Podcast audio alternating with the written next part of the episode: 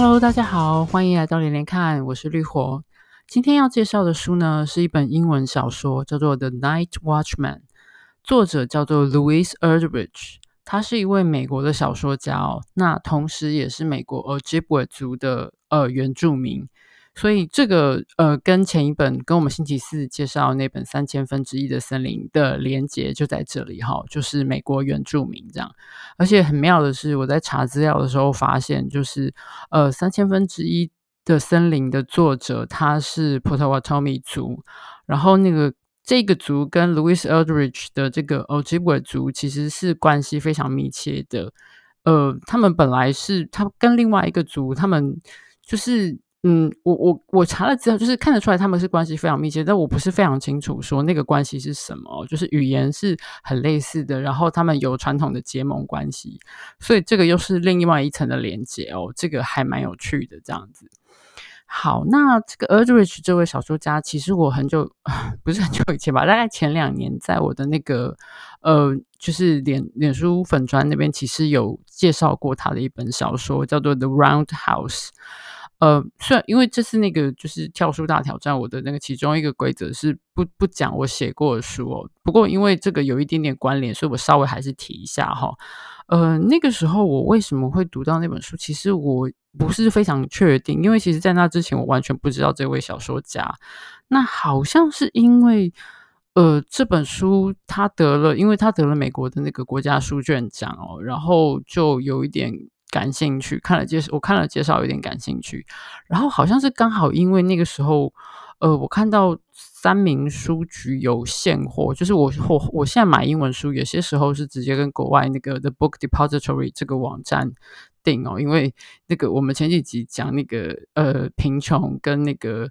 呃 Nomadland 游牧人生的那那两集，我好像有提过，就是我我读到那个其中一位作者写的相关的书之后，我就再也不。再也不跟 Amazon 买书了，这样子，所以我买英文书，呃，主要大概是跟国外订的话，我大概就是跟 The Book Depository 还有一个英国的我呃的网站买书，然后再来就是那个三明书局，其实他们还蛮多英文书的，而且有一些时候就是特价或是什么。就是其实价钱不差哈，就是在国内如果有现货，那当然是先买，就是先读到这样，不用等国外寄来。Anyway，话扯远了，就是那个时候又觉得注意到这本书，然后好像是因为三明不但有现货，而且在打折，我就想说好啊，那没有读过这位作家的东西，然后尤其是美国原住民。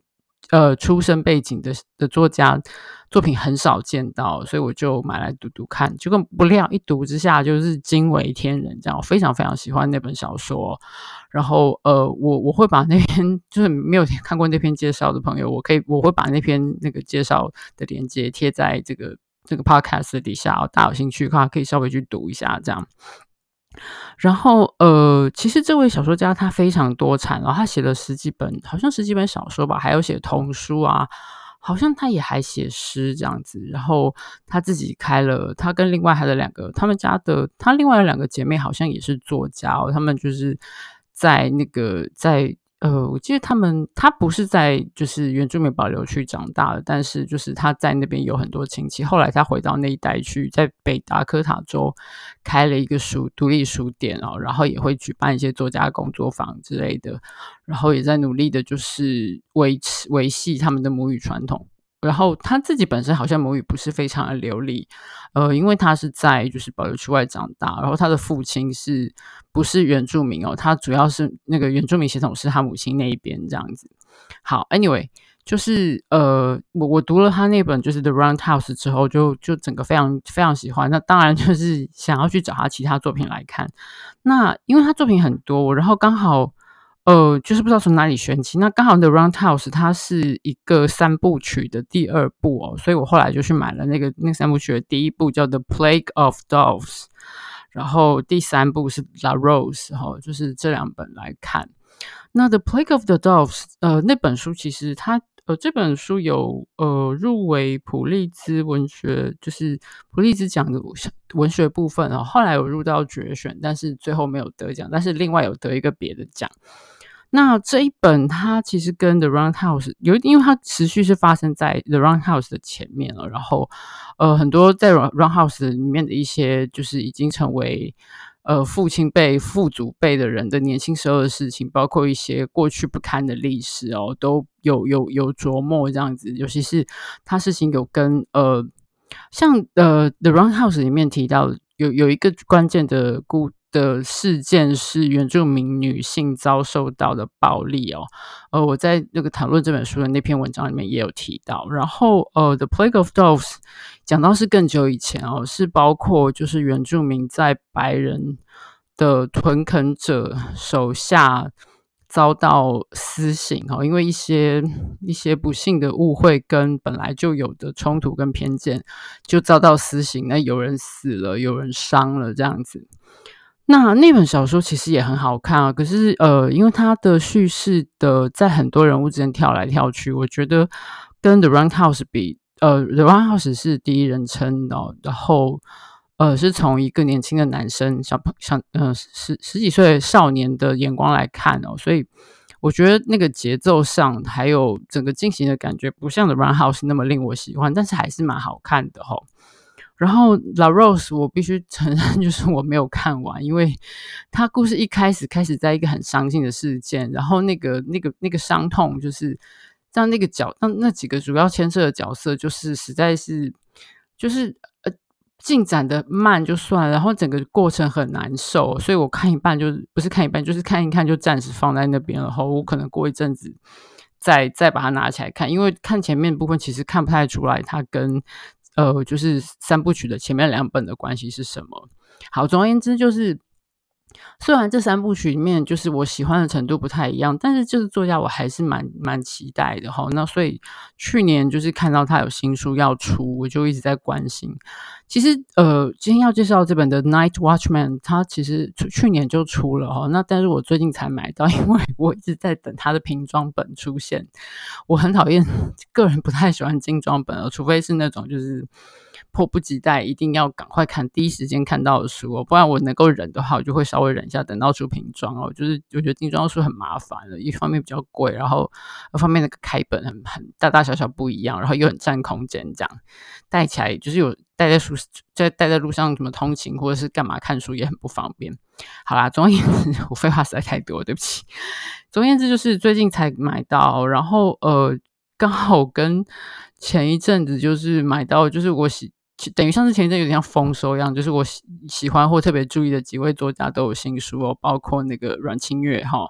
然后包括石黑熊，然后那个 Louis Eldridge 也是哈，那他们三个的书我几乎是前后大概是很短的同一个时间之内买到的哈。那那个那个呃石黑一雄的那个 The Clara and the Sun 那本，就是我有在。粉脸书粉专上稍微提到过，就是 我觉得嗯有点失望哈，跟他之前的作品比，我觉得我不是非常喜欢。然后阮清月的那个在那个那个 The Sympathizer 同情者的续集哈，The Committed 啊，我更是 觉得伤心哦，就是等于就是我三本买了三本新书，里面有两本都就是啊，有点像是。投了，也准备要投三球，结果前面两球都是都是好球，就是快要三振的状态下哦，所以我就有点担心的拿起那个 Eldridge 这一本，结果嗯，这本还蛮好看的，就是稍微松了一口气，至少没有三球都都都好球，然后就整个三振的太伤心这样。那这一本书跟他自己家族的故事有蛮密切的关系哦。他书的一开始，在故事开始之前，他就提到说，呃，这个书的故事背景是发生在，还是也是在北达科他州，就是他自己家人在的。事实上，他其实跟他们家族的历史有很密切的关系。他书一开始，这个故事发生在一九五三年到五四年之间。他呃一开始就讲到说，这是真实，就是讲了一个真实发生在那个时候的事情哦，就是呃美国国会在呃一九五三年的八月一号，就是宣布了一个一个法案哈、哦，叫 House Concurrent Resolution One O Eight 哈，这个这个 resolution 这个法案是打算要简单说，就是他们要。结束或者说是取消所谓的 nation to nation treaties 哈，就是这个 nation to nation 就是嗯，因为呃 nation 这个字我不太确定中文，因为它其实中文的翻译在不同的语境里面意思不太一样哈。虽然好像大家都说是国哈，可是像比如说在呃加拿大的那个原住民，他们是叫 First Nations 啊，就是他们是就是最早存在在这个土地上的。呃国族吗？好，应该会说是国族之类的这样子。那这边的 Nation to Nation Treaty 就是其实就是美国政府呃跟那些各个原住民部落曾经部族曾经定下的的条约嘛或约定嘛，哈，就是基本上是给保留他们的，比如说土地啊，或是呃。包括他们的呃，身为部落的身份哈，就是就是你们是一个，不就像台湾也会有，就是嗯，政府认定呃，就是明文认定的一些不同的这个族那个族嘛，哈，就是这样子的。然后那当然更重要就是在保留区，其实保 留区他们书里面其实也会讲到，保留区已经是等于就是外人来了，然后。就占了你的地，把你们赶赶赶赶赶，尤其是很多原住民部落，其实被迫离开他们原生的地方哦，就是甚至会有时候迁徙到非常非常远的路上，然后很多族因为这样死了很多人，就是可能从一个某一个州，然后横跨很远很远的地方，被迫就是迁移到另外一个州，或者是本来几个不同的部落被被迫挤在同一块地上，其实是已经挤到最最小的那个地方了哈。那这个这个这个这个 Resolution One O Eight 啊，一零八号的决议案，基本上是要取消，把最后这个东西，他们国与国之间的 Nation to Nation Treaty 的的这些条约条文都取消掉哦，就是基本上就是消灭，应该就是说，对，基本上就是消灭掉这个原住民哈，那个在这个时候一九五零年代还是叫还是他直接叫印第安人哈，消灭掉他们的这个。身份哈，这个 identity 会消灭掉。那当然，他们的还享有的一丁点权益也都消失了，包括保留区哈。那包括那个他们那些在保留区上可能得到的补助。可是，其实看到这本书里面，就是其实你看到他们得到他们的保留区里面的他们的部落的任何就是行政组织，其实钱几乎都没钱哈。然后很多东西就算是百废待举哦，比如说医疗啊，然后教育啊，很多很多的，然后公共设施啊，包括水电啊，其实几乎都是付之阙如的哈。那只是有他们那块地而已。那其实很多地，呃。就是也在也被很多就是有点在这个地方很难活下去的的原住民，就是把地不是租出去，就是呃，因为那个时候保留区的地好像是有限制，是不可以卖掉，然后就是租给别人，然后就是用那个钱可能去做别的事情，就是因为他们很多原来并不是过着这样的生活，很多部落其实原本是狩猎采集哈，那你被迫被固定在同一个地方，那可能就只能。只能牧呃，只能就是畜牧或者是务农哈，然后嗯，很多人没有办法接受这样子，或者没有办法适应这样的转变，或者是因为很多呃，就是没有什么除了这些东西之外，没有什么其他的就业的，或者是经济的，或者是教育上的一些条件或是机会，所以基本上在保留区里面的呃原住民那个时候是。活得很悲惨的哈，那书那个书的作者其实有讲到，就是五零年代号称就是在书一开始有讲到，就五零年代的美国号称是黄金年代哈，可是那个时候其实其实比如说对于呃黑人就不用说了哈，那个时候的那个就是地位是很糟的，那原住民更是很糟，就是他们的那个基本上没有任何的权利可言，那有受到歧视，然后他们的传统宗教是被禁止的，那他们的文化基本上正在被灭绝，因为。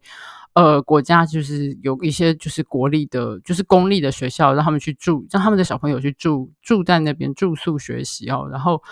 嗯，基本上就是你跟你的文化断裂了嘛，可能你的母语会慢慢消失。然后更糟的是，那些学校里面可能发生很多糟糕的事情。像其实最近好像就是这个星期还是上个星期，加拿大才又就是挖出之前的，就是呃，就是。公立学校里面有的的遗址，挖出了一些，就是很多小朋友的遗体哈，那些可能就是甚至可能受到虐待，或者是忽略，没有得到好的照顾，或者是病，或者是怎么样，就是死掉了。但但是很可怕的历史哦。那加拿大是这样，我相信美国也不会好哪里去哈。尤其是那个 Erdrich 他们这个部落，因为是在呃，包括五大湖区哈，然后北达科塔，就是这边其实是跟跟那个。国呃，国界对面的加拿大那边的部落其实是有很密切的关系的，所以其实很多事情是差不多情况的哈。那就是在这个呃，这个这个一零八号就是决议案出来了，然后因为这基本上是要 就是灭掉你们最后的立足之地，好，把那些地，然后你们的地位也消失了，你们就嗯，你们已经可以自立自强，然后收回你们的任何的所谓的权利特权，哈，你们的身份也消失。然后地当然就收收回来，收回来干嘛呢？当然就是图利哈。那那个时候刚好是一九零年代，刚好是二战结束之后了，那个 housing boom 哈，就是就要就是房地产的热潮啊，然后或者是开发那个土地上面的各种资源啊。总而言之，就是嗯，就是就是有土斯有财哦，那个钱都会进到就是所谓财团或者是那些公司里的的口袋里面这样子。那被迫迁徙的部落后来就都很惨。那这个事情就是发生在这个这个这个决议案提出了哈，那然后呃故事里面的有主故要故事里面主要是两个主线哈，一个主线就是那个这个书名的那个 The Night Watchman，他是一个大概我猜想大概是因为里面没有讲到年纪哈，不过我想大概应该就是四五十岁。五十岁左右的一位男性吧，好，那是根据那个 Erdrich 他自己的外祖父，以他的生命跟他的留下来的大量信件和资料为本所写出来的一个人物哦。他一方面是就是他们部落就是在这个地方的行政的，因为他们也没有什么权威可言哈，但就是他们部落的一个算是。地方上面的一个代表吧，好，然后他一方面可是做那个基本上部落也没什么钱，所以他理论上是那个工作是可以拿钱，但是他也没拿，所以他另外在那个他们好不容易争取到的一个呃工厂哈，那个他是一个什么？呃，那个叫做 Jewel Bearing Plant，我不是非常确定那个那个珠宝到底是，但是应该就是很小很小的哈，然后把它粘在什么东西上面，因为它里面的解释我看不太清楚，但是就是在那边设了一个，就在保留区旁边设了一个工厂，那刚好也为保留区里面的一些年轻的，尤其是女性哈，因为那个需要很精细的手工跟眼力，就提供了一些工作机会。那我们这个主角他也在那边当晚班的警卫这样子。所以就是他白天要做部落的工作哈，然后晚上要当警卫，再加上这个一零八一零八号的决议案出来之后，他非常的担心哦，就就是辗转，而且这个东西是他辗转听到，也不是说政府告诉他们，那他就是想办法去知道这件事情之后，然后想要收想办法去收集资料，然后要告诉大，就是告诉大家把这消息传出去，然后听到说我们可以怎么办哈，那。故事后来的最后的进展是，他们设法就是去了华盛顿，然后那个对他们来说是非常遥远，尤其是非常穷，还要想办法就是筹钱啊，然后派了几个人去，然后到国会去办了一场听证会，呃，不，应该说是国会参与发出席一场听证会，哈，就是想要争取。就是这个东西要不要发生在我，因为因为这个决议案的影响非常的大，那他们这个部落的所在的地方是一一最早被 target 哈，就是他们是他们跟另外四个部落是最最先列入，就是可能会被除名哈，就是你们会从这个你们的身份会被排除，你们这个保留你们的那个保留区会被收回，对，然后他们就要去想办法面对，他们基本上在这本书里面，这个主角就把这个。呃，这个这个 Watchman 他他在书这个书里面的角色叫 Thomas 哈，Thomas 就说那个基本上是个 termination 哈，这个 bill 其实是它里面用的词是好像是 liberation 吧，就是放你们自由哈，他就不是那个是 termination 哈，这个 bill 就是要终结我们的哈，所以他们要想办法去去对抗这个东西，这是故事的一条主线哈。那另外一个人物是他的。呃，这个是因为他们很多亲戚关系很复杂，而且就是它里面没有讲很清楚，就是他的亲戚，他的就是这个那个，另外这个年有个年轻的女生要叫他们是叫 uncle 哈，那我不是非常确定他们的关系是什么，但是是有亲戚关系的。那这个女生看起来好像是十十八九或是二十出头哈。她叫 Patrice 哦哦对，因为呃这个 Erdrich 他们在他的这个部落就是那个呃哦呃杰布韦族，他们好像就是。早早期很早就有那个教会去哈，然后在那边就是也有一些，就是受到很多教会的影响，有点像台湾原住民教。那那边的教比较特殊的是那边的教会，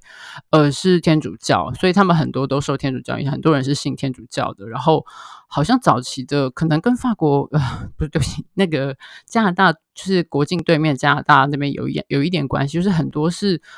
他们他们的那个名字里面，就是他们的英文化的名字，就是不是他们的族语的名字里面，很多都是偏向法文的姓或名哈，像 Patrice，他就不叫 Patricia 哈，他叫 Patrice，就是像前面前面前面几本书里面也蛮多人人物的名字是偏向法文化的，跟他们那个我相信跟那个就是教会的背景有关系哈，那个天主教会的背景。然后这 Patrice 她呃在就是前面提到那个工厂里面做事哈，然后可是她是一个聪明又有呃怎么讲很有主见的一个年轻女生，那。他呃，他的家庭状况也不是很好，就是他爸爸以前曾经跟跟 Thomas 哈，就是他们那个时候年轻的时候曾经一起打过篮球，或者是他们那个地方像篮球队的那种，就是中间人物这样子。后来爸爸就嗯，就是后来就酗酒，而且也有家暴。那他跟他妈妈还有他弟弟。呃，在家里面就是天天，就是他爸有时候会喝得乱七八糟，然后就失踪很多天，或者回到家里面会对他们动手动脚，然后他们还要就是拿着什么斧头守在门边，轮流守在门边等他进，就是怕他进门哈。然后他还有一个姐姐，本来就是一个就是聪明又漂亮哦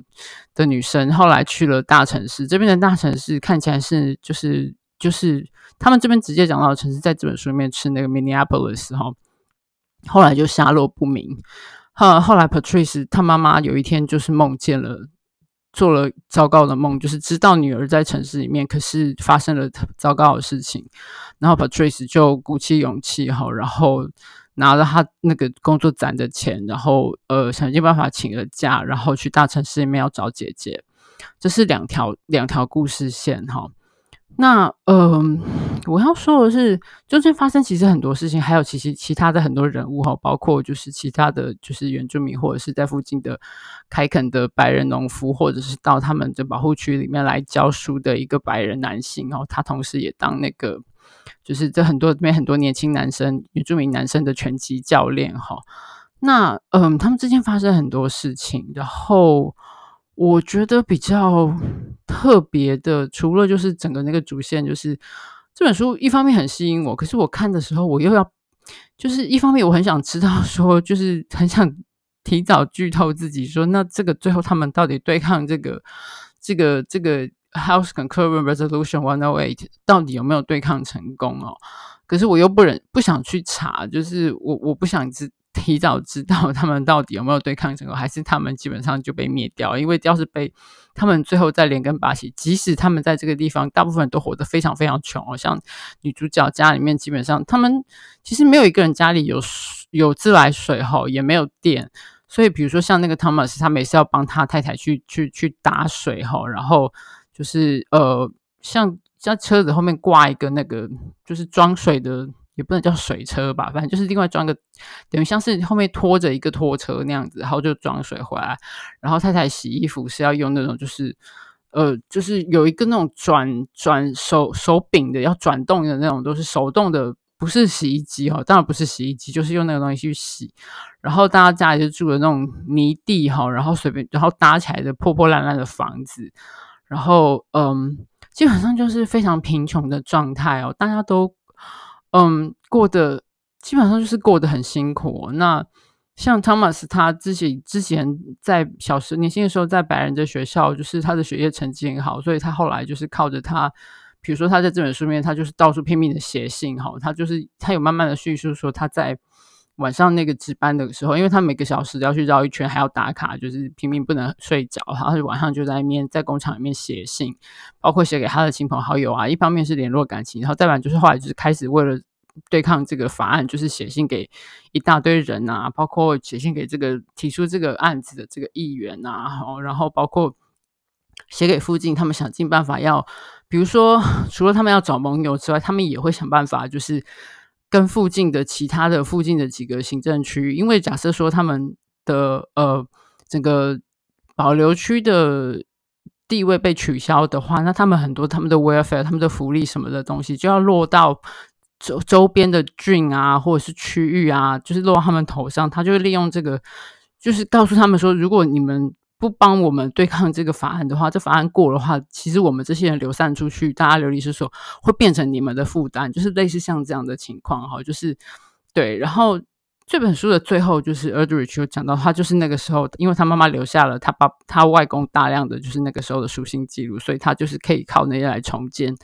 来重建他那个时候他外公如何的拼命，几乎都没有在睡觉吼，白天要做忙部落的事情，晚上还要上班。然后他说他有时候一个小时，他就说他看了这样，他他外公有时候一个小时一个一个一个星期睡不到十，大概睡只睡十二个小时，我觉得真的超级可怕这样子。所以那个故事到很后面，就是这个 Thomas 这个人物他就中风了哈，就跟那个 Eldridge 他外公在现实生活中一样，是还好，就是中风了之后有有有救回来哈，有就是有他后来就是总而言之就是很辛苦的就面对这些事情这样子。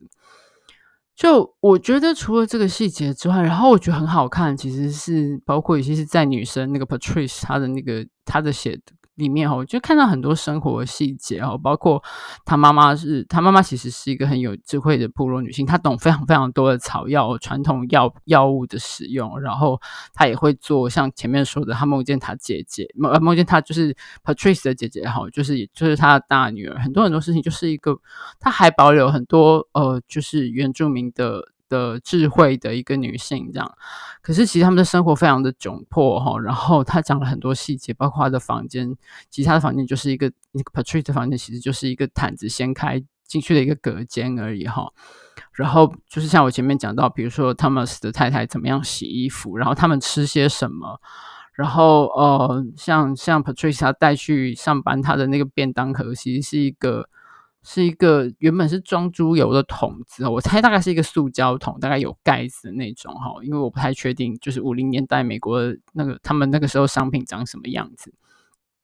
这些细节，包括 Patrice 小年轻的更年轻的时候，差点被学校的男生在就是在到车上，就是差一点被。呃，性侵哦，但还好他很聪明，就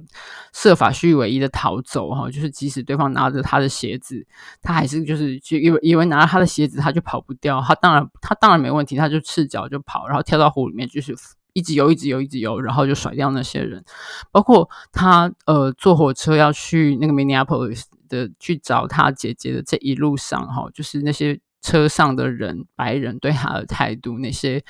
具体而为的歧视，哈，跟他在他去到那个他去到城市里面之后，就是差点落到坏人手里，但是因缘巧合，他就做了一个到了一个 很可疑的一个酒吧，哈，然后在那个水缸里面扮演很奇怪的，就是他他的他那个故事里面，他是穿着。呃，一个水里，他穿着牛的衣服，但是是在水里面表演，就等于是像你在一个大的水缸里面哈，然后穿着服装在里面，就是闭气在里面表演动作，然后动不动就浮上来换气这样。因为那段整个，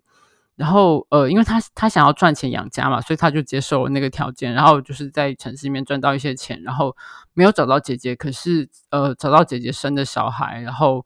嗯后来带着小孩回来。那嗯，但是我要说的是，就是他在那个那个酒吧的水缸里面做的表演，整个描述实在是太惊人，然后，然后我就开始觉得说，这个这么这么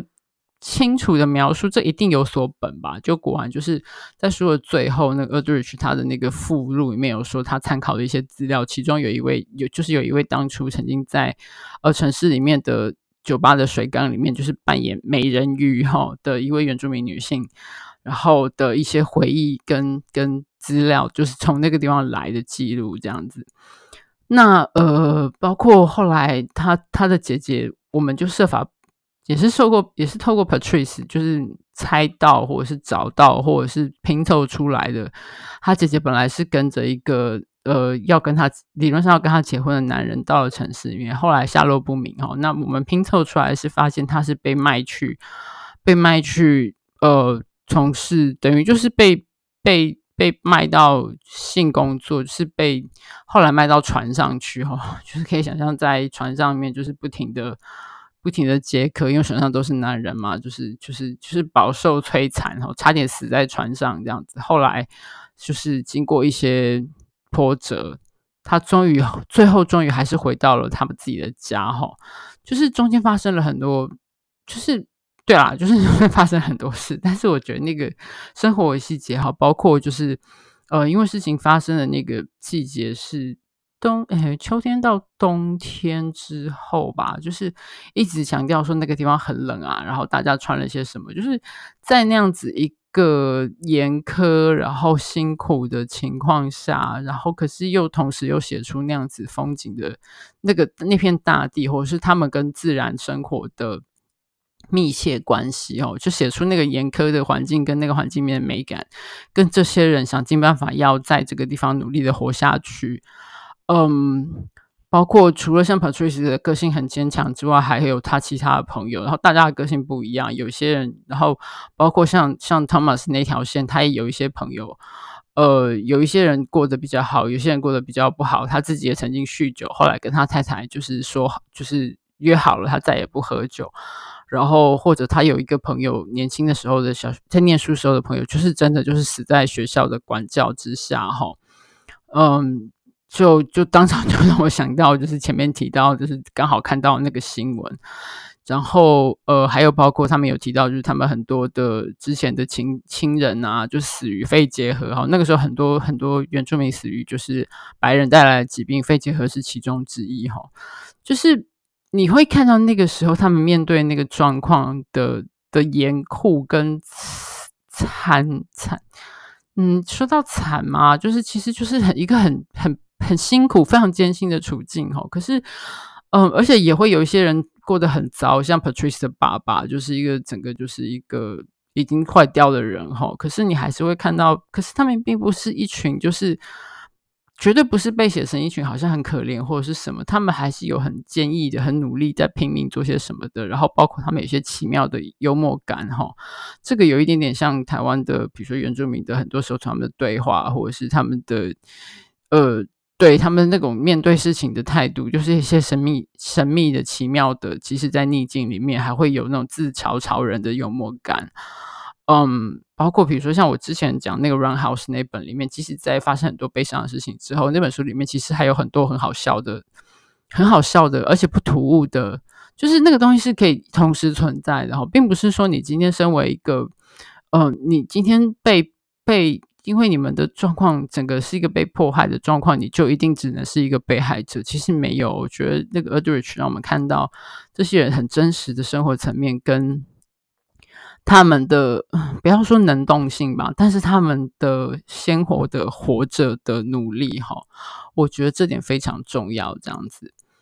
对，然后嗯，最后呢，最后的最后哈，故事结束的时候，其实这本书本身。最后并没有讲到说他们到底，其实最后只是结束在就是他们一群人终于去了呃华盛顿，然后去了国会听证会哈，然后中间还发生就是他们去的时候还碰到了一个就是那个波多黎各的女性哈，跟她的其他几个同伴在在听证呃在那个。在听证会前一天，哈，他们在国会里面就是可能去以旁听的身份进去，结果就有人开枪。他跟他的同伴，那个女性就站在 Patrice 的旁边，然后他的同伴就是开枪打了里面的国会议员，哈，然后就是想到说就是要呃解放波多黎各，哈，那就是这也是 美国的另外一个另外一笔烂账，哈，波多黎各现在还是基本上就是一个，他也不是美国的一个州，哦，就是就是基。基本上就是一个美国的二等二等公民哈，就是就是他在这个地方写到这一部分，我觉得还蛮蛮有蛮互相对照的感觉哈。那 Patrice 书里面 Patrice 他完全不知道波多黎各是什么东西哈，后来是事情发生之后上了报纸，他才大概知道什么是波多黎各。那但是我们知道是些波多黎各的处境是什么哈，所以我觉得这个其实很耐人寻味。这样好，然后这个故事就是说到。那个他们去了听证会玩，然后 Thomas 就基本上就是因为太辛苦，就是就中风，然后后来还好有救回来，事情就故事其实就结束在那里。只有到故事结束了之后的下一页才写说，嗯，他们那那个那个那个部落那个保留区没有被 terminated，就是他们有成功的，就是听证会上面的他们的证词有。其实简单说，就是他们跑去听证会上作证，然后说我们其实过得真的很糟，不是像你们以为的，我们已经可以自立自强。当然不是说他们过得很惨，只是说你们不能在这个时候就收回去我们的我们的身份、我们的土地、我们的这一切哈。那个把我们迫迁到城市里面，只会大家只会过得非常惨哈。然后呃，那他们没有没有没有被终结哈，可是其实很多其他的部族，当他哦对，这本书里面也有提到，就是其他很多的不是他们部族的人的其他的原住民也有来协力帮忙哈。然后，呃，有点像是他们是跑在很前面的，然后也激发了其他部族自立自强的，商炮一个程度上就是激发了他的自立自强的努力的对抗的的的，有点像是就是啊，他们这样做，我们也可以这样试试看，这样。但是还是很多部族被被被终结了哈，他就讲到说。最后，那个这个作者就补充了说，呃，最后呢，有一百一十三个 tribal nations 哦，就是不同的国族部落哈，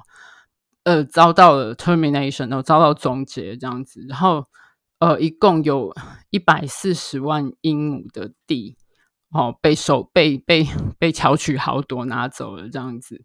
然后大部分的很多那些部落里面的人都都很都早因为因因此早死或者是死在贫困之中哈，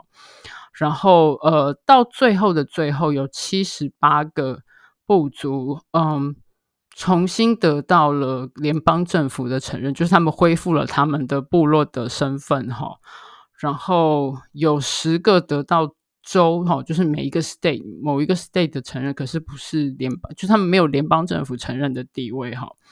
有三十一个部落还是没有土，就是没有土地哈。然后另外有二十四个部落已经被视为已经灭绝了。嗯、所以虽然后来就是在五零年代之后的情况有有所改善哈，可是其实很多失去的东西已经再也回不来了哈。